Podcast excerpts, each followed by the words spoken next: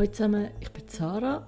Willkommen bei der fünften Folge von meinem Podcast Once Upon a Time in. Wie die anderen Mal vorher wird auch ich das Mal einen wahren Kriminalfall aufrollen von irgendwo auf der Welt, der mich persönlich interessiert. Triggerwarnung findet ihr in der Folgenbeschreibung. Leset sie doch kurz durch, um zu schauen, ob das Thema euch zu nahe geht oder nicht.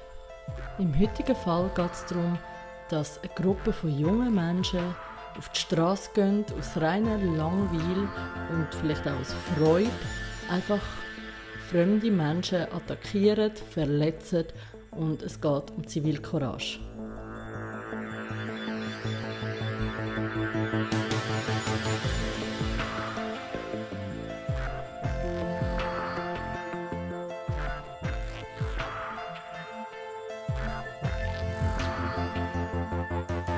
Heute geht es in die deutsche Hauptstadt Berlin.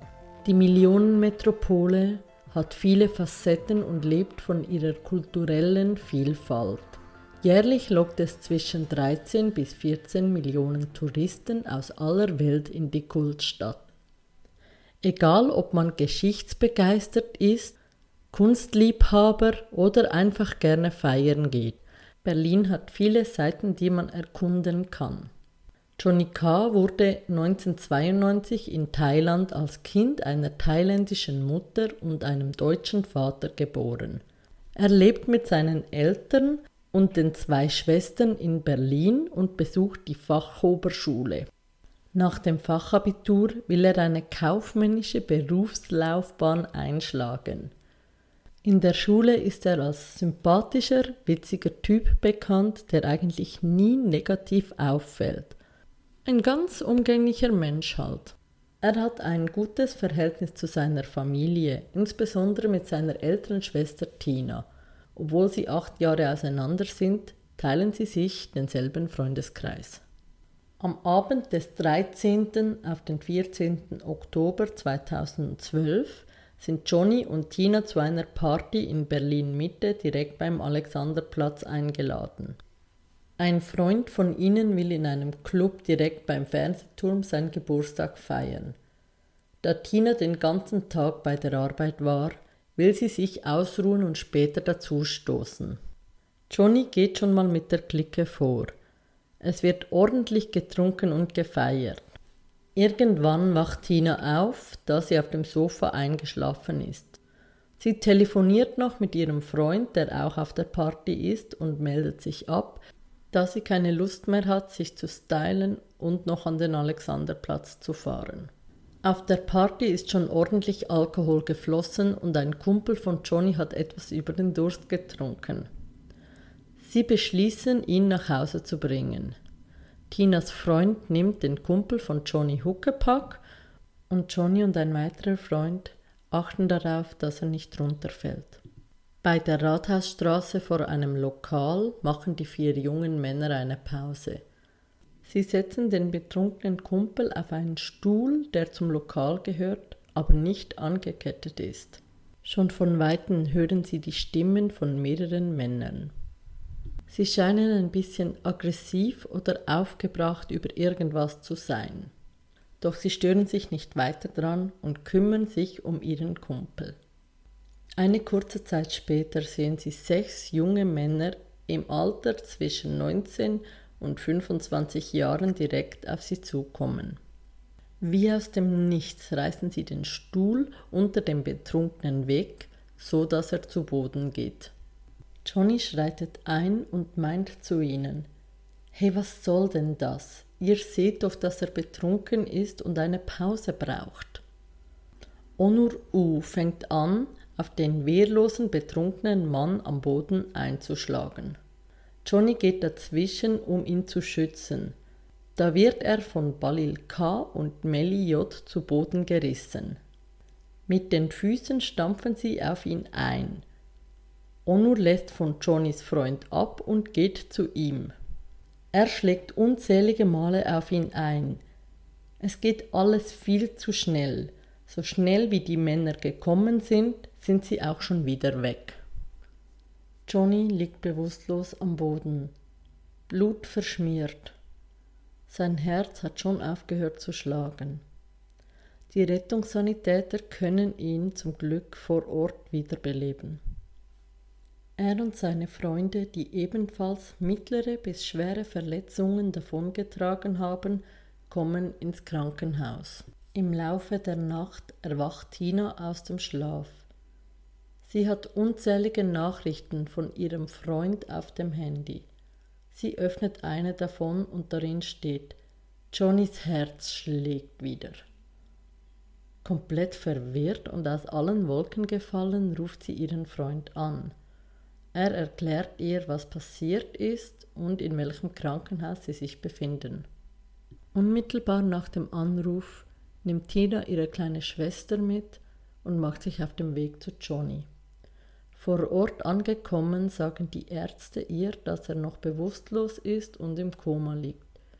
Er ist noch nicht außer Lebensgefahr.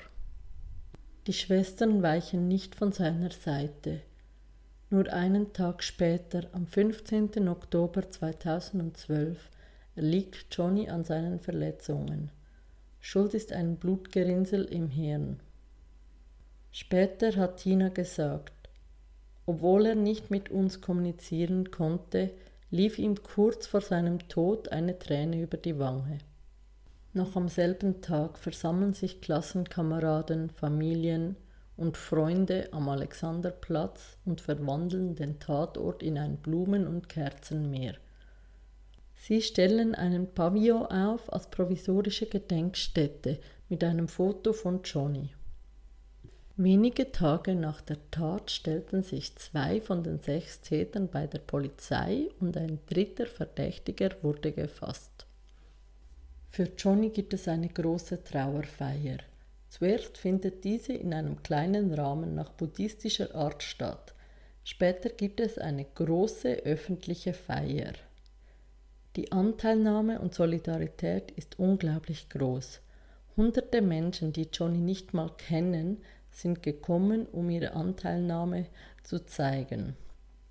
Der Fall eines jungen Mannes, der sich schützend vor seinen wehrlosen Freund stellt und dann selbst getötet wird, bewegt die ganze Stadt. Ein vierter Verdächtiger stellt sich im Dezember 2012 bei der Ermittlungsbehörden. Drei der vier Täter kommen in Untersuchungshaft. Die übrigen zwei Täter haben sich über Griechenland in die Türkei abgesetzt und sind zu diesem Zeitpunkt noch auf der Flucht. Es gibt ein riesen Medienecho. Das Thema Kriminalität unter Jugendlichen ist in aller Munde. Die deutschen Behörden arbeiten mit der türkischen Behörden zusammen. Sie suchen intensiv nach Bilal K. und Onur U. Für die Zusammenarbeit in diesem Fall bekommt die türkische Polizei Akteneinsicht bei der Berliner Polizei. Sogar die zwei Landesoberhäupter Merkel und Erdogan treffen sich im Februar 2013 in Ankara, um die Ermittlungen zu besprechen und voranzutreiben. Anfangs März 2013 stellt sich Bilal K. der deutschen Polizei. Knapp sechs Monate später, im April 2012, stellt sich auch Onur U den deutschen Behörden am Flughafen Tegel Berlin. In der Zwischenzeit setzt sich Tina öffentlich gegen Gewalt ein. Sie gründet eine Stiftung im Namen ihres Bruders, die I Am Johnny heißt. Diese setzt sich gegen Ausgrenzung und Diskriminierung insbesondere unter Jugendlichen ein. Sie ist zu Gast bei verschiedenen Talkshows, um auf das Problem der Jugendgewalt aufmerksam zu machen. Am 7. April 2013, da wäre Johnny 21 Jahre alt geworden, hat sie ein Gedenkkonzert zu Ehren ihres Bruders veranstaltet. Es kamen ca. 1000 Besucher. Auf YouTube werden die Videos mehr als 1,3 Millionen Mal gestreamt. Es treten Künstler wie Cool Savage, Seed, Beat Tide, Glasperlenspiel und noch viele mehr auf. Ein Jahr nach der Tat wird eine Gedenktafel an dem Ort, wo das Pavillon steht, enthüllt. Sie steht für alle, die Zivilcourage zeigen und in Erinnerung an Johnny, auf das er nie vergessen wird. Für ihren bemerkenswerten Einsatz bekommt Tina den Bambi Award und den Landesverdienstorden. Am 27. März 2014 hat das Landesgericht Berlin Onur U, der als Haupttäter gilt, zu einer Jugendstrafe wegen Körperverletzung mit Todesfolge von vier Jahren und sechs Monaten verurteilt. Die anderen fünf Täter zu einer Jugendstrafe wegen schwerer Körperverletzung von zwei Jahren und acht Monaten bzw. zwei Jahren und drei Monaten verurteilt. Gegen das Urteil wurde Revision eingelegt. Die wurde allerdings abgelehnt und somit ist das Urteil rechtskräftig. Bei Lanz merkte Tina an, dass sie nie ein Zeichen der Reue oder eine Entschuldigung von den Tätern bekommen hat.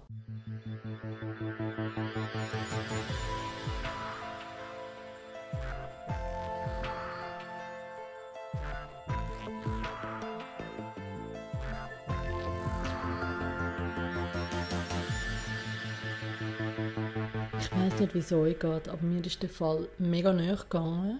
Vor allem der Einsatz von der Tina, als ich da ein recherchiert habe, als ich sie gehört habe reden, ich habe mega Hühnerhaut bekommen. Ich bin auf den Fall aufmerksam geworden, weil ich etwa eine Woche später mit einer guten Freundin in Berlin war. Und da sind wir genau in dem Lokal gesessen, wo vis-à-vis -vis von dem Pavillon war. Und dann äh, haben wir so geraten, so, hä, was ist da? Ist da jemand irgendwie durch einen Unfall ums Leben gekommen oder so? Und nachher haben wir die Bedienung gefragt und sie hat uns die Geschichte erzählt. Und ja, dann sind wir recht schockiert, haben das Pavillon angeschaut und haben das Foto gesehen, also das Klassenbuch, das drinnen aufgeschlagen ist, mit dem Foto von Johnny und die vielen Beileidsbekundungen und Sätze, die an ihn gerichtet sind. Und es hat schon Hühnerhaut gegeben, obwohl das für uns ein fremder Mensch war. Kurze Zeit später sind wir nochmal auf Berlin mit der gleichen Freundin. Das war Ende März, Anfang April ungefähr. Und dann äh, ist noch überall so ein Plakat gehangen von dem Benefizkonzert. Und dann äh, hat es uns gerade nochmal irgendwie in Gedächtnis gerufen und mir denkt so krass, dass das jemand macht für eine verstorbene Person. Also ich finde es mega schön, aber wir haben den Fall natürlich in der Schweiz nicht so mitbekommen, wie es halt in Deutschland das Thema war. Und wieso mich der Fall besonders triggert hat, ist, weil bei mir im Freundeskreis also etwas Ähnliches passiert ist. Wir sind nach einem Konzert noch in eine Bar gegangen, haben noch ein Gruppenfoto gemacht, weil wir Kollegen von Holland noch da hatten. Und dann ist auch eine Gruppe von etwa 20 Männern, alle schwarz, alle ziemlich vermummt, einfach auf uns zugekommen, hat jemand aus der Gruppe gepackt, hat auf den eingeprügelt. Wir zuerst mal gar nicht realisiert, weil wir sind alkoholisiert waren. Und bis wir reagiert haben, ist es ist alles mega schnell gegangen. Auf jeden Fall haben wir recht das Glück gehabt, dass wir auch etwa 15 Leute waren und der Kollege hat überlebt, ähm, hat aber sehr, sehr schwere Verletzungen davon getragen. Wir haben schnell die Polizei gerufen, wir haben relativ schnell reagiert, für das, dass wir so einen Schockzustand hatten. Und ja, mal schauen, vielleicht werde ich das einmal aufrollen, den Fall. Aber ich muss zuerst mit dem Kollegen selber anschauen ja, ich hoffe einfach für euch, dass wenn ihr einmal so eine Situation beobachtet, wenn ihr nicht genau wisst, wie es ist, wie es aussieht, läutet doch einfach die Polizei an. Ihr müsst euch nicht selber in Gefahr bringen, aber läutet lieber einisch mehr die Polizei an, als einisch zu wenig. So, mit diesen Worten will ich mich verabschieden. Danke, dass ihr dabei gelost haben und wenn euch mein Podcast gefällt, dann doch eine Bewertung oder ein Abo dalassen. Ciao zusammen, bis zum nächsten Mal.